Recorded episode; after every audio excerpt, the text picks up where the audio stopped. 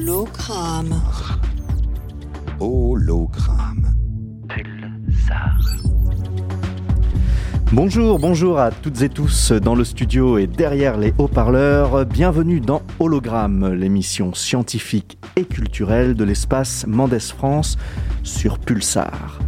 Alors vous le savez maintenant, on se retrouve une fois par mois sur les ondes pour explorer ensemble toutes les dimensions des sciences et de la culture, avec curiosité bien sûr. Et pour nous réécouter en podcast, eh bien ça se passe sur radio.emf.fr, la web radio de l'espace Mendes France. Aujourd'hui, j'ai le plaisir d'animer cette émission avec Emmanuel Audis, chef de projet multimédia à l'espace Mendes France. Salut Manu Salut Paul Paul, tu es médiateur scientifique polyvalent et éclectique à l'espace Mendes France et tu interviens plus particulièrement en Charente et en Charente-Maritime.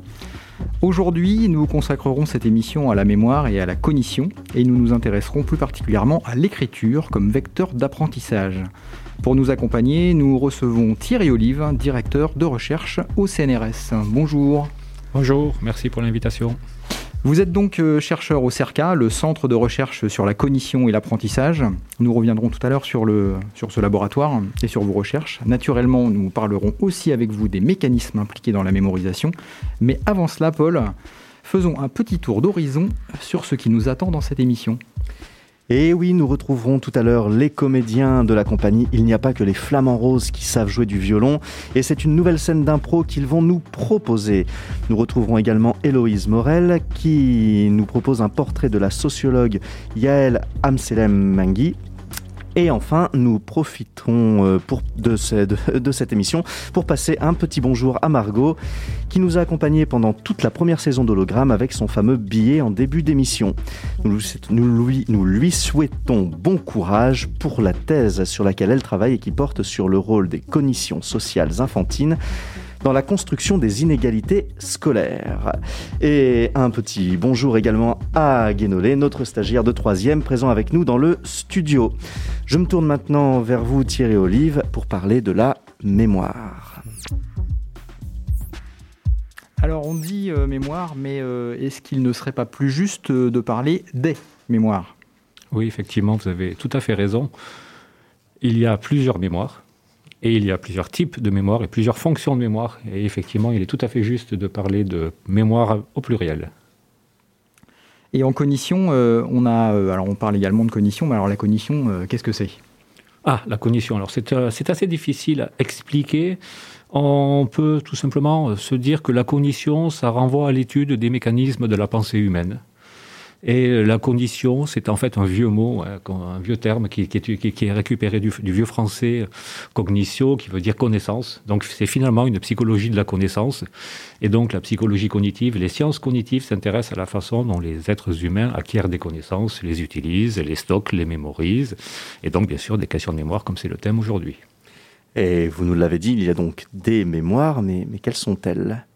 Alors globalement, on peut distinguer au moins cinq types de mémoire. Alors, selon les théories, selon les chercheurs, évidemment, vous savez ce que c'est que la science. On va avoir des définitions plus ou moins différentes, mais globalement, on peut considérer qu'il y a cinq types de mémoire.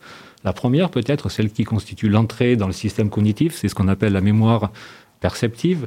C'est cette mémoire à très très court terme, très rapide, qui nous permet de maintenir des informations sensorielles qui proviennent, qui proviennent de l'environnement le temps que nous les traitions, que nous les rejetions. Il fait froid euh, oh, même ça, Là, on est déjà dans l'analyse, je dirais. C'est vraiment, par exemple, lorsque vous bougez, que vous voyez un stimulus, que vous voyez un stimulus comme je peux en voir ici, et qu'il y a des mouvements, eh bien, pour analyser le mouvement, il faut que je sache, que, je mémorise que, le, par exemple, l'individu que je vois était à ma droite, et puis plus tard, après, il se trouve à ma gauche. Et pour pouvoir traiter le mouvement, il faut que j'ai donc bien mémorisé ces différentes images que je perçois dans, à, des moments discrets, puisqu'évidemment, on n'a pas un enregistrement continu, nous ne sommes pas des caméras. Hein. Et donc, on va garder ces informations-là de façon très très brève. Presque inconsciemment. Ah, c'est tout à fait inconscient. C'est une mémoire qui est tout à fait inconsciente, implicite, qui sert vraiment d'entrée pour filtrer toutes les informations qui sont dans l'environnement. Globalement, on est sur des délais de mémorisation qui sont très très courts, parfois de l'ordre de quelques secondes, et avec des capacités très très limitées aussi. Si on avance un petit peu dans le système, qu'on creuse et qu'on rentre encore plus dans le système et dans le cerveau, on pourrait dire, parce que c'est le cerveau aussi, que c'est les fonctions du cerveau dont nous sommes en train de parler aujourd'hui, on va arriver sur ce qu'on a appelé la mémoire à court terme. Alors je dis on appelait, puisque la définition a un petit peu changé, la conception a un petit peu changé. La mémoire à court terme, c'est cette mémoire qui nous sert à mémoriser donc des informations à court terme, c'est-à-dire pendant des durées limitées, qui sont cette fois-ci de l'ordre de plusieurs secondes, voire pour certaines quelques dizaines de secondes, et qui nous servent à mémoriser pendant un instant ou quelques secondes une information que l'on n'a pas et qui va nous servir par la suite. Alors la mémoire à court terme, L'exemple que je prends souvent, qui n'est peut-être plus le bon actuellement, mais c'était souvent ce que l'on faisait lorsqu'il y avait des bottins, hein, que l'on allait prendre le numéro de téléphone, que l'on lisait, et puis le temps de le composer, il fallait le garder à l'esprit, le répéter. Et donc ce mécanisme de répétition est un des mécanismes de la mémoire à court terme. Dans les années 80, fin des années 80, on s'est malgré tout aperçu que ça ne suffisait pas pour bien expliquer ce qui se passait en termes de fonctionnement cognitif, que la mémoire à court terme était certes là, mais que ça ne suffisait pas. Et on a montré en fait qu'un des mécanismes qui semblait plus important pour bien comprendre le, fonctionnement cognitif, c'est ce qu'on appelle actuellement la mémoire de travail. En fait, la mémoire de travail, c'est notre capacité à mémoriser des éléments à court terme, donc c'est la mémoire à court terme, mais pendant que l'on effectue des informations, pendant que l'on traite une information. En ce moment, votre mémoire de travail est sollicitée pour stocker les informations que je suis en train de lire, le temps que vous fassiez le travail de compréhension. Et on s'aperçoit, par exemple, que si la capacité de la mémoire à court terme, c'est-à-dire lorsqu'on l'évalue simplement au niveau de la mémorisation, elle est de 7 éléments plus ou moins 2, lorsqu'on effectue une tâche, notre capacité de mémorisation à court terme descend à 4, plus ou moins 2 éléments. Et on s'est aperçu que cette fonction-là, qui était de traiter des informations tout en en maintenant, était beaucoup plus prédictive et beaucoup plus explicative d'un grand nombre de phénomènes cognitifs. Et alors toute cette mémoire, et euh, toutes ces mémoires plutôt, euh, elles se mettent en place euh, au même âge? Est-ce que ça se fait progressivement? Et à partir de quel âge? Est-ce qu'on a une idée là-dessus? Il faudrait que je continue en fait, puisqu'il y a encore un autre ah, grand type de mémoire, et c'est celle que tout le monde connaît finalement, c'est la mémoire à long terme. Nos souvenirs. Nos souvenirs, notre fameuse bibliothèque. Et malheureusement, la bibliothèque est une image totalement fausse qui ne permet pas de rendre compte de l'organisation de la mémoire. La mémoire à long terme, il n'y a pas beaucoup de, définitions à donner. Le, terme est clair et c'est ce qui nous permet de mémoriser des informations pendant très très longtemps. Et cette mémoire à long terme est elle-même organisée en différents types de mémoire. On a des mémoires qui concernent les, les événements de notre vie. C'est ce qu'on appelle par exemple la mémoire épisodique. On a une mémoire sémantique, la mémoire que l'on a, qui nous permet de travailler et de comprendre les choses qui sont dans le monde. Par exemple, on sait que Paris est la capitale de la France. On sait qu'un micro sert à enregistrer une voix ou des sons, ainsi de suite. Ça, c'est notre connaissance du monde, en fin, en fin de compte. Mémoire épisodique, ce serait alors euh, dans une mémoire euh, qui serait liée à un contexte particulier, un événement particulier qui nous aurait marqué Alors, la mémoire épisodique, c'est la mémoire des épisodes de notre vie.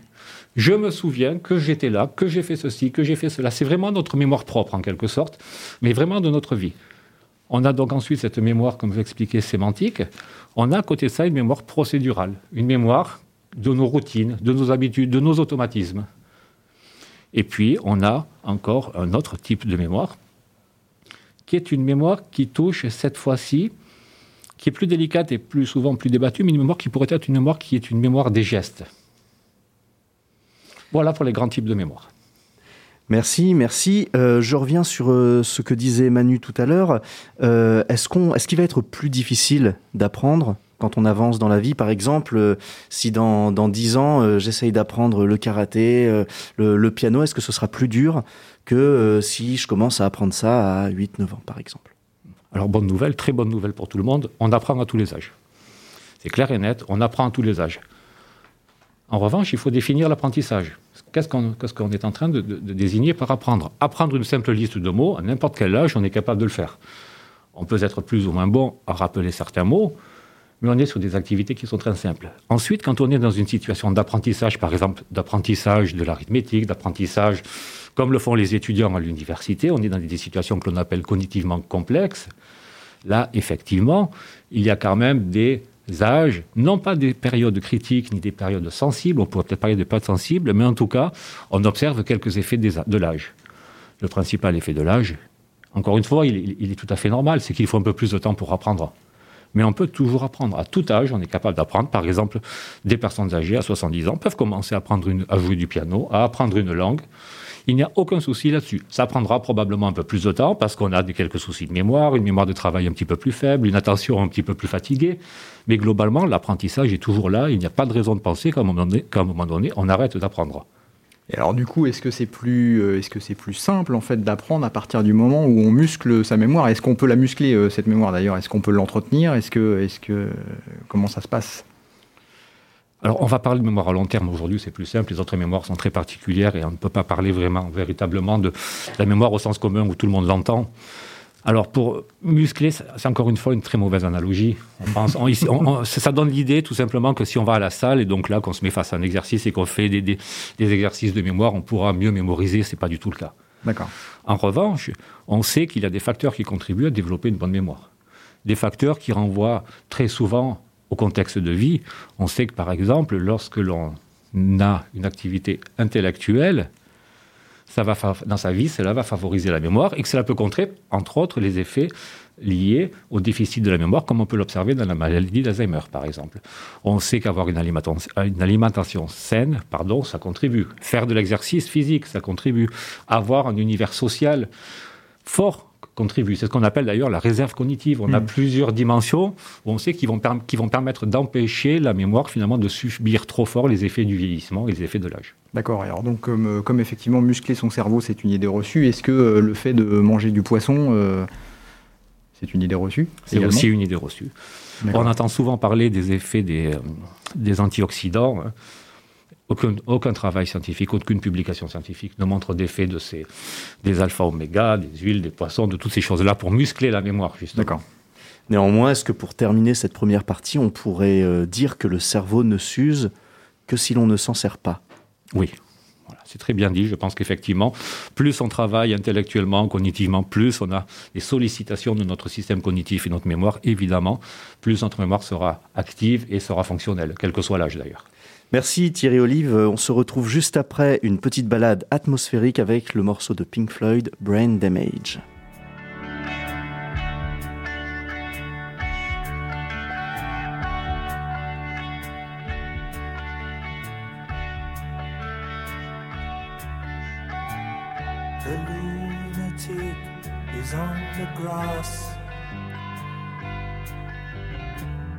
The lunatic is on the grass. Remembering games and daisy chains and laughs. Got to keep the loonies on the path. The lunatic is in the hall. The lunatics are in my hall. The paper holds their folded faces to the floor. And every day the paper boy brings more.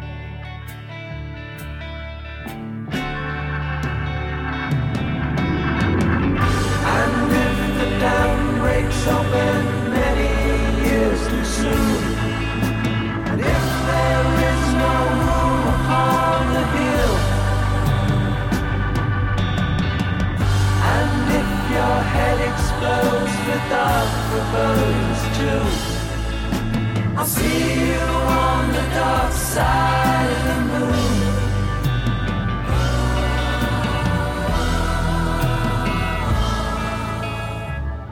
The lunatic is in my head.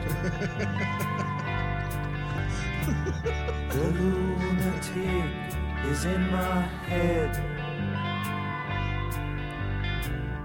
You raise the blade, you make the change. You rearrange me till I'm sane.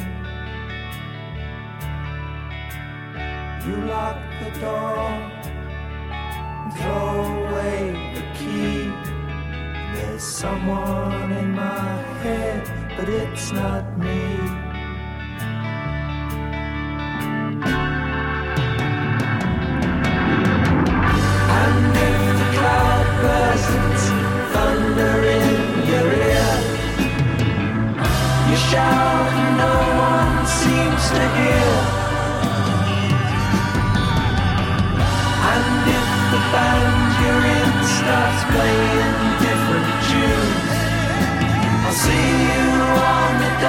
side.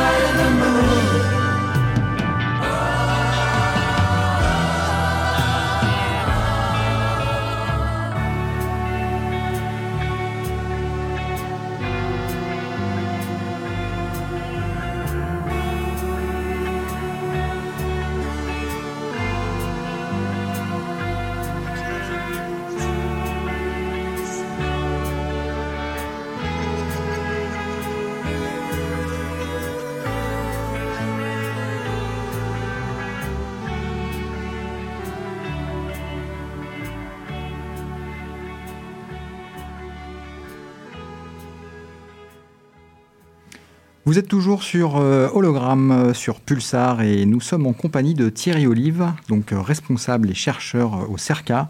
Est-ce que vous pourriez nous dire quelques mots sur ce laboratoire? Qu'est-ce qui s'y passe? Alors, le CERCA, c'est l'acronyme du Centre de recherche sur la cognition et les apprentissages. Alors, c'est un laboratoire de recherche en psychologie cognitive. Un laboratoire qui fait donc de la psychologie cognitive d'un point de vue expérimental, nous faisons des suites d'expériences et nous travaillons sur des questions qui sont relatives au fonctionnement de la pensée humaine, au fonctionnement du traitement des connaissances. Alors, par exemple, il y a une équipe qui travaille sur la question de la compréhension du langage, une autre équipe qui travaille sur la production du langage écrit, une équipe qui peut qui étudie les interactions avec des êtres humains, entre les êtres humains, mais aussi les interactions avec des robots, ou voire même des interactions entre des robots. Nous avons des équipes qui travaillent sur des aspects plutôt moteurs, de motricité des équipes qui sont une équipe qui est spécialisée sur l'étude du vieillissement cognitif et ses effets sur la mémoire et une équipe qui est spécialisée aussi sur la psychopathologie, donc en particulier chez nous, qui travaille beaucoup sur le stress post-traumatique. Et aussi, bien sûr, des effets sur la mémoire, puisque le stress post-traumatique est principalement un effet de mémoire et de mémorisation. et vous, vous travaillez particulièrement sur l'écriture? Oui, c'est ça. Donc jusqu'à présent, j'étais responsable de l'équipe écriture avec un groupe de chercheurs et nous travaillons sur l'écriture. Nous essayons de comprendre les mécanismes d'apprentissage de l'écriture chez les enfants, d'apprentissage de l'orthographe. Et en ce qui me concerne, moi, je m'intéresse aussi et essentiellement à la rédaction habile. Donc je m'intéresse à ce qu'est la rédaction chez des rédacteurs adultes, principalement des étudiants. Et, si je, viens au laboratoire, je vais voir euh, des, groupes de cobayes qui euh, se livrent à des expériences de, mémorisation en laboratoire? Alors oui, mais pas de cobayes. on n'utilise pas du tout ce terme, on utilise le terme de participants. Participants. Donc des groupes de participants, mais vous avez raison, tout le monde dit cobaye, mais, mais le terme est un petit peu désobligeant pour les, les participants à nos études. Euh, donc on, parle de participants, souvent des étudiants, mais ça peut être des personnes âgées, ça peut être des personnes qui présentaient des troubles psychopathologiques, des dépressions, des troubles obsessionnels compulsifs, des étudiants, des enfants, des différentes, différentes personnes qui viennent de différentes populations, de différents groupes. On fait de l'expérimentation, on leur propose une tâche que l'on a mis en œuvre euh, entre collègues ou que a, sur laquelle on a beaucoup réfléchi, qui est censée simuler une tâche réelle. On va essayer de contrôler tous les paramètres extérieurs qui, qui pour nous sont du bruit pour pouvoir se focaliser sur la tâche. Puis ensuite, avec différentes méthodes, on va analyser la réponse du participant. Alors, en type de méthode, on peut avoir par exemple des méthodes plutôt électrophysiologiques, on peut enregistrer l'électroencéphalogramme, on peut faire de l'imagerie cérébrale. On a aussi ce qu'on appelle des méthodes comportementales, où on demande au sujet d'effectuer des, tâches, des comportements, et on nous relève par exemple des durées d'exécution, des temps de réponse. Sur l'écriture, par exemple, on enregistre des rédacteurs en train de rédiger des textes, et lorsqu'ils sont sur, avec un crayon papier, on a des tablettes graphiques. La MSHS de Poitiers et le CERCA ont développé un logiciel qui permet d'enregistrer l'écriture. On va analyser les accélérations, les pauses, on a des logiciels qui permettent d'enregistrer toutes les frappes au clavier pour l'écriture dactylographique. on va aussi analyser les vitesses, les accélérations, les pauses. On a des hypothèses. Alors, je ne rentrerai pas dans le détail parce que c'est très complexe, mais on fait des hypothèses sur des accélérations, des durées de pause, des ralentissements qui doivent apparaître dans certaines conditions et qui permettent de tester nos théories. Et alors, euh, bon, moi je vais probablement continuer dans les, dans les idées reçues, mais euh, est-ce que, euh, du coup, aujourd'hui, les étudiants en fait prennent des notes, mais est-ce qu'ils prennent essentiellement des notes sur des ordinateurs ou sur des blocs-notes, comme on pouvait le faire il y a, ma mémoire à long terme me joue des tours, donc je ne me souviens plus. Alors oui, c'est une, une, vraie question, et c'est une question qui est d'autant plus importante que dans de nombreux pays, ces dernières années, on a vu des questionnements sur l'abandon de l'apprentissage de l'écriture manuscrite dans les écoles primaire. Donc c'est une question qui, nous, les psychologues de l'écriture, nous a quand même euh, fortement euh, sollicité. Et on retrouve effectivement, quand on donne un, quand on un cours en amphi, on voit, un très grand nombre d'ordinateurs qui sont, euh, posés sur les, bancs et sur, les bureaux. Il faut, être, il faut faire attention à deux choses. selon la discipline, on voit que les étudiants préfèrent rester au papier-crayon. Alors, c'est très simple, vous pouvez imaginer un étudiant en mathématiques, un étudiant en chimie, un étudiant qui a besoin de faire des schémas, de prendre des équations complexes. Évidemment, il ne va pas utiliser l'ordinateur c'est beaucoup trop complexe en temps réel. La prise de notes est une écriture de l'urgence. C'est beaucoup trop complexe pour lui. En revanche, dans des disciplines qui reposent plutôt sur le langage, comme on peut trouver en sciences humaines, évidemment, on a plutôt une majorité, plutôt une majorité de prise de notes sur ordinateur. Ce qui nous questionne en tant que psychologue, effectivement, puis en tant que psychologue qui nous intéressons à l'apprentissage et à l'éducation, est-ce que ce sont des bonnes techniques, des bons outils qui permettent de favoriser la mémoire, puisque je rappelle évidemment que l'apprentissage repose sur de la mémorisation. Et, aujourd'hui, on, a une idée euh, assez précise de savoir est-ce qu'on va mieux mémoriser quelque chose si on le prend à l'écrit, en, dessinant les, formes, les lettres, euh, ou si on se sert euh, du matériel numérique? Alors, il y, a plusieurs niveaux de réponse. Je vais déjà vous répondre sur l'écriture des travaux qui ont été faits par une équipe française. La France est bien placée sur les travaux sur l'écriture. Et là, sur cette question-là, on, a vraiment été leader, une équipe française euh, à Marseille, qui a montré que lorsqu'on apprenait à des enfants, mais aussi à des adultes, un alphabet qu'ils ne connaissaient pas, dans, le cas présent, je crois que c'était un, alphabet cambodgien, il me semble, et qu'ensuite, il, fallait l'apprendre en l'écrivant, ils ont montré que lorsqu'on demande la reconnaissance de cet alphabet, la reconnaissance est bien meilleure lorsque les enfants et les adultes ont appris cet alphabet en le traçant à la main que lorsqu'il tape sur un clavier. Sur la prise de notes, on est en fait scientifiquement, pour le moment, sur une absence de conclusion. On a eu ces dernières années un article qui avait fait beaucoup de bruit en France et dans le monde entier, puisqu'il avait eu euh, l'accueil de la presse, sur la prise de notes et qui montrait que lorsqu'on prenait des notes avec un ordinateur, ça n'affectait pas tant le souvenir, la mémoire des connaissances, je dirais factuelles, celles qui sont présentes dans le cours ou dans le texte que l'on lit, mais plutôt notre capacité à faire des inférences à partir de cette connaissance. Plusieurs travaux ont continué, ont montré ce résultat, et puis on a eu, deux, trois ans après, une série de travaux qui a montré le résultat inverse. Actuellement, on ne peut absolument pas conclure. On a des résultats qui vont dans tous les sens, et donc il faut qu'on continue à travailler, à comprendre les raisons de ces différences. Pour autant, malgré tout, les analyses que l'on fait nous semblent indiquer que prendre des notes sur ordinateur ce n'est pas forcément une chose très satisfaisante pour la mémorisation. C'est ce qu'on aurait tendance à penser euh, intuitivement, mais effectivement, sans, sans résultats euh, expérimentaux, euh, c'est difficile peut-être de, conclure. au niveau de la méthode de la prise de notes, je ne parle pas ni de numérique, ni de prise de notes manuscrite, mais est-ce qu'il y a des méthodes qui seront plus efficaces que d'autres pour euh, retenir? En gros, est-ce qu'on pourrait avoir euh, des, des, cours de prise de notes? Oui, alors oui, oui. Alors ça, c'est important. Ça arrive de plus en plus. Dans un très grand nombre d'universités, il y a dans, les cours qui s'appellent méthode de travail universitaire, il y a effectivement de plus en plus d'enseignements à la prise de notes. Sur les techniques de prise de notes, je vais aussi rebondir sur la question des outils parce que vous allez voir que ça a un lien. En fait, on distingue deux grandes techniques ou un continuum de techniques. On va du côté ce qu'on appelle les techniques linéaires, verbatim, où l'étudiant écrit tout ce qu'il entend. On retrouve là des notes typiques de donc un très grand nombre d'étudiants, c'est du langage, les notes sont du texte finalement, et il faut les relire complètement pour les, retravailler. Et à l'autre continuum, on a ce qu'on appelle des notes qui sont planifiées, hiérarchisées, spatialisées, qui sont véritablement des, jets de notes, des jets de notes avec des informations regroupées, orientées entre elles, hiérarchisés, reliés par des flèches, par tout un tas de, symboles. Et en fait, il se trouve que dans ces deux, dans ces deux stratégies, d'un point de vue cognitif, ce sont deux mécanismes complètement différents. Dans la première stratégie, ça va reposer essentiellement sur la mémoire à court terme, celle dont je parlais tout à l'heure, puisque l'étudiant va entendre l'enseignant qui dit son cours, ça va être mémorisé dans sa mémoire à court terme, le temps qu'il le retranscrive.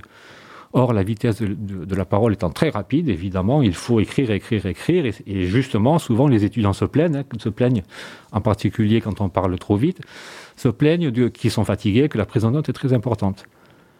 À côté de ça, on a effectivement cette idée que lorsqu'on prend des notes qui sont, dont on voit la trace sur le papier, qui sont hiérarchisées, qui sont spatialisées, etc., ça signifie qu'il y a eu un traitement de ces informations plus en profondeur, comme l'on dit, c'est-à-dire un traitement qui va permettre de traiter le sens des informations, qu'on a commencé à traiter les informations, à les synthétiser, à les reformuler, à les abstraire. Et donc, c'est normalement une stratégie qui amène à de meilleurs résultats. Et tous les travaux sur la prise de notes manuscrite, cette fois-ci, montrent bien que les résultats de mémorisation, les résultats dans des examens, il y a eu beaucoup de travaux qui ont été faits aussi dans des situations de classe et d'école, montrent que la prise de notes hiérarchisée et spatialisée conduit à de meilleurs résultats. Et je boucle sur l'ordinateur. Le problème de l'ordinateur, c'est que ça conduit l'individu à aller vers une stratégie linéaire. Et donc, on se posait des questions et on anticipait des effets négatifs. Et c'est pour ça que je disais qu'on est un petit peu décontenancé par tous ces résultats, parce qu'ils sont un petit peu contre-intuitifs et surtout contre les hypothèses que l'on pouvait faire à partir du papier crayon.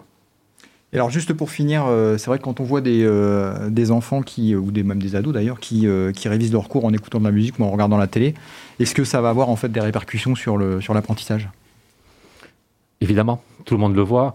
Je vais prendre, je vais prendre une, une idée très simple. Hein. Notre mémoire à court terme, c'est aussi ce qu'on pourrait appeler notre capacité d'attention. On a une attention qui est limitée. Vous le savez très bien, on ne peut pas faire plusieurs choses à la fois, ou en tout cas, quand on fait des choses complexes à la fois, il y en a souvent une qui se fait au détriment de l'autre. Vous le savez très bien, vous vous souvenez vos premières leçons de conduite, c'est des, exemples que je prends en cours, on ne pouvait rien faire d'autre. Lorsqu'on apprend à jouer d'un instrument, ben souvent on se focalise sur l'instrument et c'est très difficile de chanter en même temps, tout simplement parce qu'il faut diviser notre attention et on n'est pas capable de le faire. Il faut de la pratique pour y arriver jusqu'à rendre quelque chose automatique. Ce que l'on sait, c'est qu'en classe, effectivement, on a des ordinateurs qui, leur présence même, même s'ils ne sont pas utilisés, plusieurs travaux ont montré que la présence même d'ordinateurs divertit l'attention des étudiants. La présence d'un téléphone, plusieurs travaux l'ont montré aussi, la simple présence d'un téléphone sur le bureau, même retourné sans qu'on voit l'écran, divertit l'attention des enfants aussi. Donc clairement, évidemment, quand on doit réviser euh, ses cours, il faut se focaliser sur les cours. Et quand on me pose la question sur la musique, puisque beaucoup d'étudiants travaillent en musique, je leur dis oui, il n'y a pas de souci à écouter de la musique. Mais si possible, n'écoutez pas une musique qui soit trop rapide, une musique que vous aimez et sur laquelle vous allez battre le rythme avec le pied, vous allez bouger, etc. Une musique, si possible, pas avec des paroles en français, puisque les paroles, le langage, on le traite automatiquement. Et s'il faut réviser en lisant, ça fait deux activités de langage. Donc idéalement, oui, de la musique, il n'y a aucun souci. Il faut aussi de la musique relaxante, mais de la musique, si possible, qui ne nous entraîne pas ailleurs. Merci Thierry Olive pour avoir répondu à nos questions. Le temps passe très vite. On espère que nous retiendrons beaucoup de choses de ces échanges, bien sûr. Et tout de suite, euh, je me retourne et dans le studio, regardez, ce sont des flamants roses qui euh, ne vont pas nous montrer leurs plumes, mais euh, vont nous faire entendre leur voix. Jenny et Benjamin de la compagnie Il n'y a pas que les flamants roses qui savent jouer du violon. Bonjour. Bonjour. Bonjour. Ça va bien Mais pas mal. Eh, eh bien, on est ravis de vous recevoir en live. Et eh bien, vous n'avez pas à avoir trop peur de trou de mémoire, puisque c'est une scène d'impro que vous allez partager avec nous. Euh, vous n'aviez que le sujet de l'émission, et nous laissons donc libre cours à votre créativité. On va lancer un petit jingle, le temps de se mettre en place. Et c'est parti.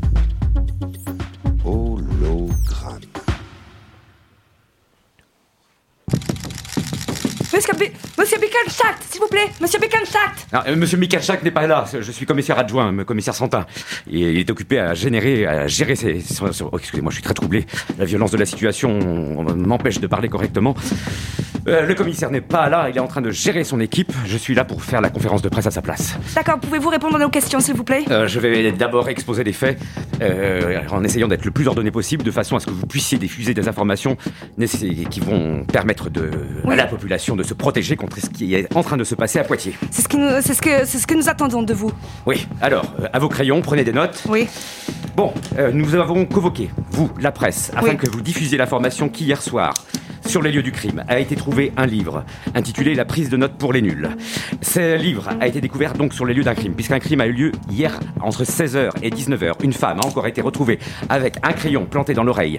Euh, ça se rapproche apparemment de tous les crimes qui ont été perpétués et qu'on n'avait pas divulgués jusqu'alors à la presse depuis le mois de septembre dernier à Poitiers, puisque cinq euh, secrétaires sténodactylo ont été retrouvés mortes avec un crayon planté dans chaque oreille à chaque fois. Du coup, je ne sais pas si je suis très clair, est-ce que ça vous va? Euh, Non, écoutez, on peut légitimement s'interroger sur euh, euh, la probable inculpation de celui qu'on nomme maintenant l'homme à la mauvaise mine Non, c'est pas du tout le profil recherché. Pour le moment, on ne sait pas du tout quel est le tueur, puisque les images de vidéosurveillance ne semblent montrer qu'une espèce de silhouette un peu floue, chapeautée, dans un imperméable. On ne peut pas identifier ni le sexe, ni la corpulence euh, de, de cette personne. Mais il semblerait qu'à chaque fois, avant de tuer sa victime, on entende un petit Oui. clic, clic, clic. Euh, euh, clic. D'accord, et vous n'avez pas d'autres informations à... à- Mais si, c'est- enfin, je peux peut-être ordonner un petit peu autrement mais ma pensée, si vous Il voulez. y a bien parce un que- homme qui a été inculpé, non? Non, vous n'avez pas tout compris. Je n'ai pas été clair dans mon exposé. Non, pas du tout. Bon, alors écoutez, je vais reformuler de façon à ce que vous puissiez prendre des notes et, et diffuser cette information correctement. Oui. Euh, oh là là, ça va me demander un petit peu de concentration. Attendez, je vais vous faire un plan en, en- en trois parties, Oui, d'accord oui, oui, oui. Euh, Ça va commencer par euh, grand 1, exposé des faits, grand 2, profil de la personne recherchée, et grand 3, euh, mise en œuvre des moyens de neutraliser le tueur ou la tueuse en série. Vous êtes d'accord? Mm, D'accord. J'attaque par le grand 1. Oui, allez-y. euh. D'accord, alors, alors, hier soir, un corps a été découvert, rue Carnot, au 79, plus précisément. Je- une femme avec un crayon planté dans l'oreille, morte, complètement morte, le corps froid, voilà. Petit B. C'est la cinquième victime, excusez-moi. Non, oui, tout à fait, mais j'en suis pas encore là. D'accord. Puisque c'est- là, vous avez sauté une étape, j'en suis au petit B. Euh, D'accord. la mise en corré- oh, c'est difficile à dire, en la mise en relation avec d'autres victimes, des femmes d'une trentaine d'années, toutes mortes, un, planté- un crayon planté dans l'oreille, Il- toutes, Il semblerait que nous soyons face à un tueur en série, non? En tout cas, quelqu'un qui semble prendre plaisir à tuer à répétition, oui, euh, des femmes avec des coups de crayon dans l'oreille. Mhm. Et des femmes qui sont spécialisées dans la prise de notes. D'accord. Ce qui nous amène directement au grand 2. Vous notez? Euh, euh, oui, oui, tout à fait. Très bien. Alors, le grand 2, le profil de la personne recherchée. Profil physique, rien à dire, grands imperméables, un chapeau. Mais il semblerait, Mais oui, il a été aperçu sur les, le- les lieux du crime? Oui, grâce aux bandes enregistreuses de vidéosurveillance. Ah, d'accord. Voilà, tout à fait. Mais alors, hor- hormis le fait que cette personne fasse cliquer le crayon systématiquement avant de le planter dans l'oreille de, de la victime. Un crayon de bois? Je ne sais pas. Euh, ça, le commissaire le sait, mais il ne veut pas que je divulgue l'information. Ah, vous n'avez pas beaucoup d'informations alors? Ah ben attendez, si On arrive au, B, au profil de la psychologie. Au profil psychologique, pardon, du tueur. Ouais. Puisque hier soir, grande étape dans l'enquête, un livre a été découvert. Sur place. Il l'a probablement laissé tomber de son sac. Il s'agit de la prise de notes pour les nuls. Ce qui semble démontrer un profil psychologique complètement malade. Quelqu'un qui voulait apprendre une prise de notes, ou au moins s'améliorer dans la prise de notes pour pouvoir comprendre, pour accéder à un niveau de compréhension Une sorte de vengeance. Une sorte de vengeance, quelqu'un qui n'est pas capable de prendre des notes correctement. Car vous savez, prendre des notes, c'est comprendre. Vous êtes en train d'étayer un petit peu sur le profil du tueur? Oui, je fais. Donc vous avez des, des- des détails. Oui, c'est ce que je vous donne. Vous prenez des notes, vraiment? Euh, oui, oui, oui. Oui, d'accord. Et ce qui nous amène directement au 3, la mise en œuvre des moyens pour neutraliser le tueur ou la tueuse en série. C'est donc la diffusion de ce portrait robot, vous voyez Bon, bah là, c'est un chapeau, puis là, c'est un impair, hein, on n'a pas grand-chose. D'accord. Et puis le grand B, appel à témoignage dans la presse pour que vous diffusiez cette information, pour que la population se concentre euh, autour de personnes qui sont obsédées par la prise de notes. Euh, je ne comprends pas. Vous avez, euh, vous avez tous les, toutes les informations. Il n'y a pas quelqu'un qui a été inculpé, je ne comprends pas. Non, personne n'a été inculpé pour le moment. D'où tenez-vous cette information? Je ne sais pas, c'est ce qui a été dit dans la presse. Mais cette presse, vous te confondez avec une autre affaire? Nous ne savons pas du tout. Étrange. Qu'est-ce que vous faites claquer là? Un stylo, Qu'est-ce que vous faites? Un stylo bic.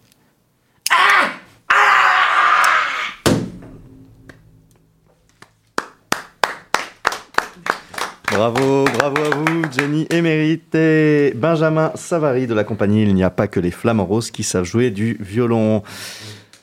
Pas facile de retenir toute cette euh, masse d'informations euh, qui nous a été livrée euh, pendant cette improvisation.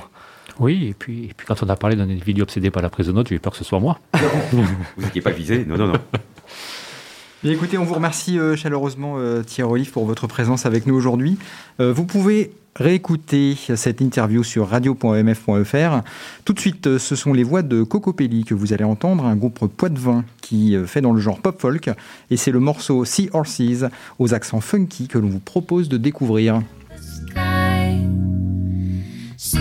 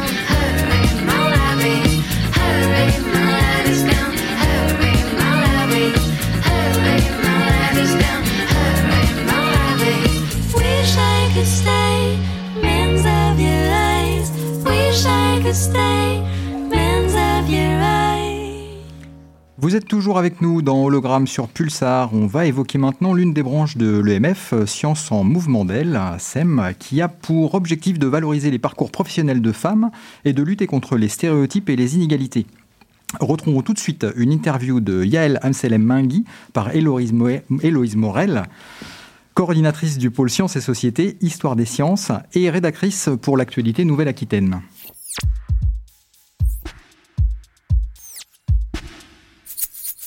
Science en mouvement d'aile. Portrait de femme scientifique. Aujourd'hui, la sociologue Yael Amselem Mingui.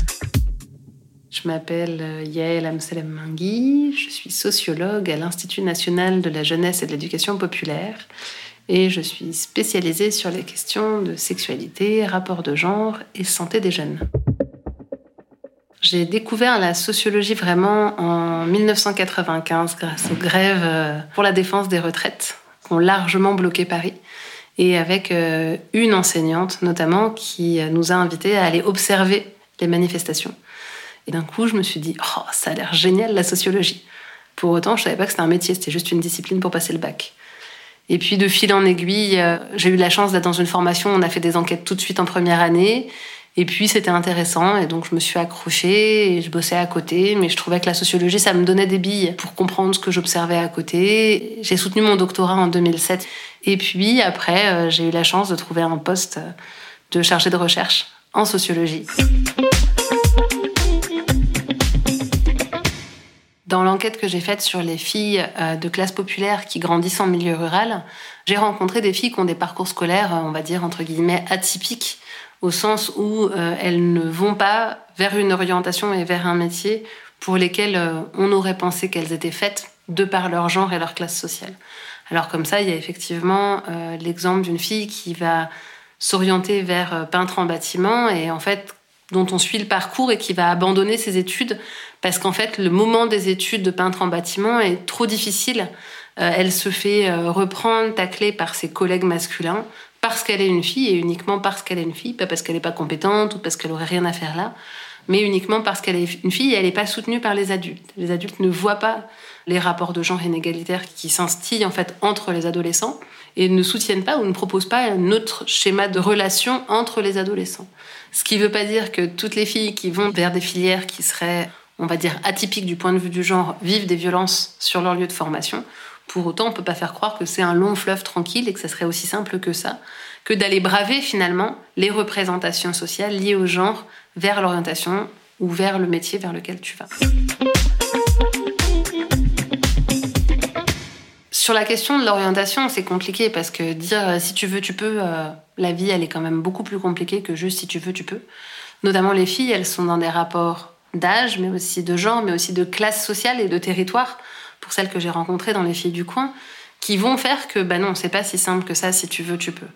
Et donc, c'est à la fois se dire, et je pense que c'est peut-être le conseil le plus juste, c'est de se dire que c'est pas parce qu'à un moment dans ta vie, tu as une formation et que tu entres dans le marché du travail euh, avec tel métier, que tu feras ce métier-là toute ta vie, et que tu ne peux pas après choisir une autre formation ou te former, te spécialiser suite à cette première formation. Et pour autant, la discontinuité de euh, formation, emploi, formation, emploi permet après de davantage choisir ou adapter la situation au regard de ce qu'on veut faire, là où on vit, le travail qui est disponible. Et comme le disent très souvent les filles, ben, s'adapter et faire avec. que je rajouterais, c'est à la fois euh, de continuer d'être curieuse sur les métiers qui intéressent et qui nous intéressent, même si on nous dit que ça va être compliqué, que ça va être difficile, mais aussi de faire un travail en fait euh, du côté des adultes pour davantage donner les moyens aux jeunes, filles et garçons, de faire leur propre parcours de vie et pas d'enfermer les jeunes vers euh, ce vers quoi ça serait bien que les jeunes aillent. Science en mouvement d'elle est portée par l'Espace Mondes France. Cette action a pour objectif de valoriser les parcours professionnels de femmes et de lutter contre les stéréotypes et les inégalités dans les collèges et les lycées. Science en mouvement d'elle a le soutien de l'Union européenne et la région Nouvelle-Aquitaine et se déroule dans le cadre d'un fonds européen de développement régional 2014-2020 en partenariat avec l'Université de Poitiers. À bientôt pour un nouvel épisode.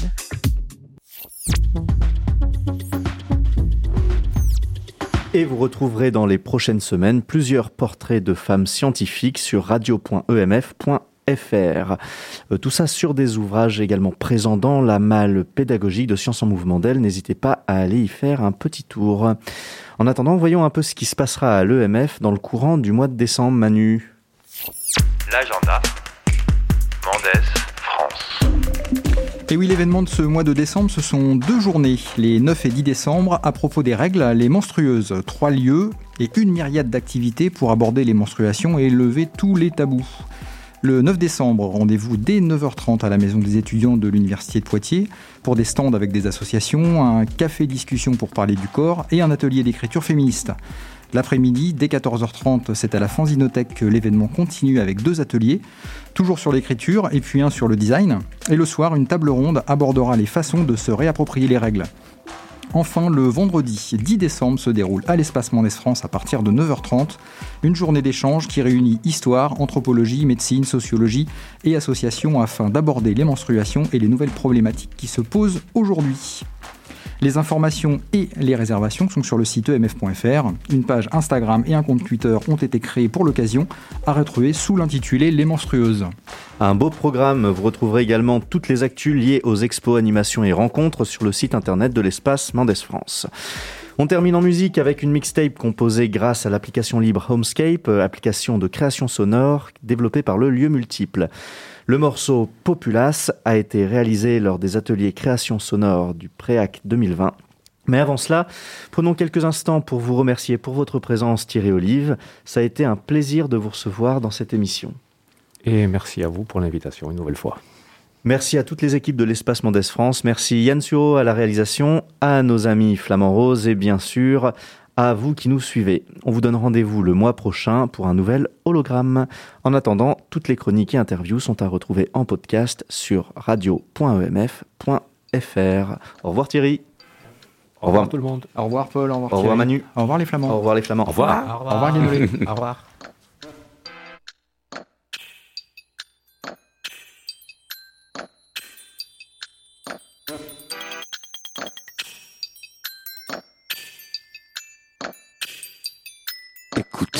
L'histoire tragique de l'arbitre philosophe.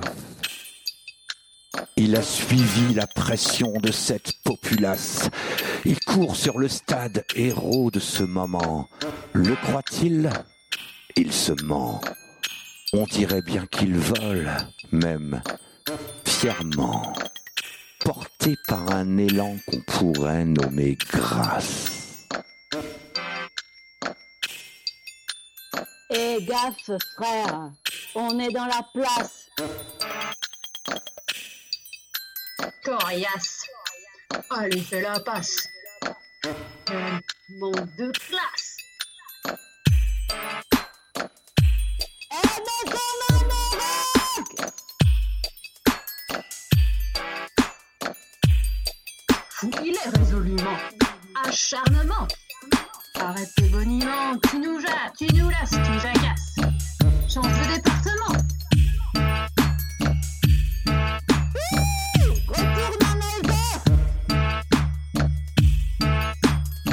Il est à la ramasse Mais qu'on en aura.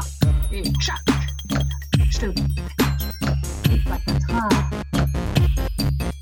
Et un, et deux, et trois, tu mens.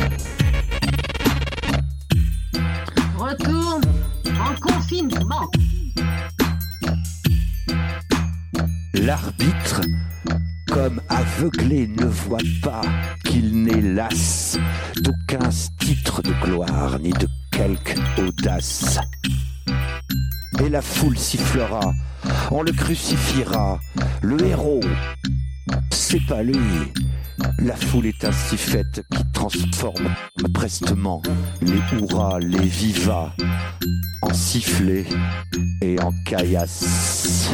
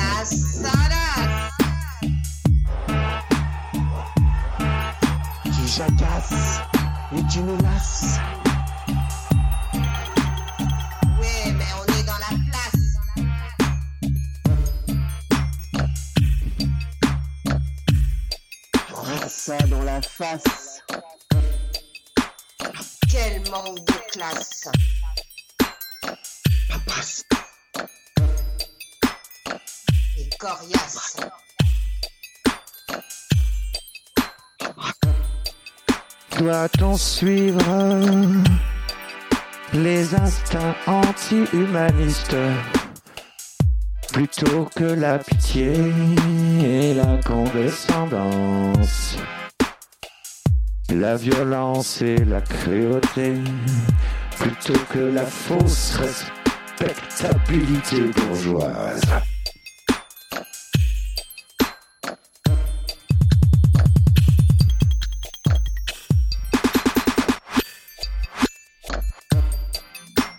Maman Patricia Cass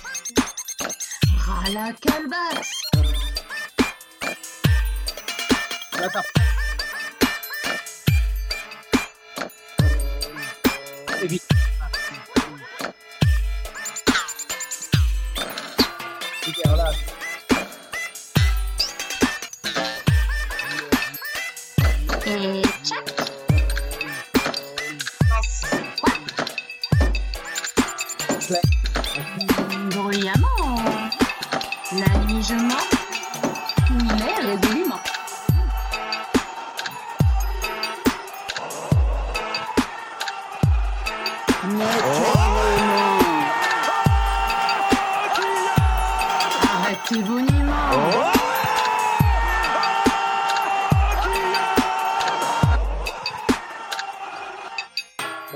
ta place. Évitez l'impasse.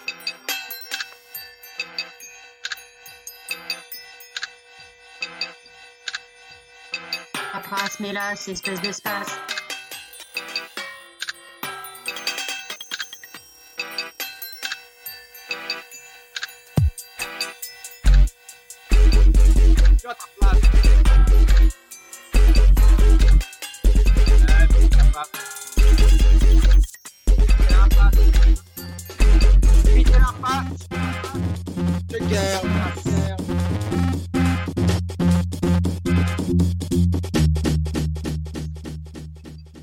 D'espace. À la place. On se casse, casse, casse, casse, casse, casse, casse.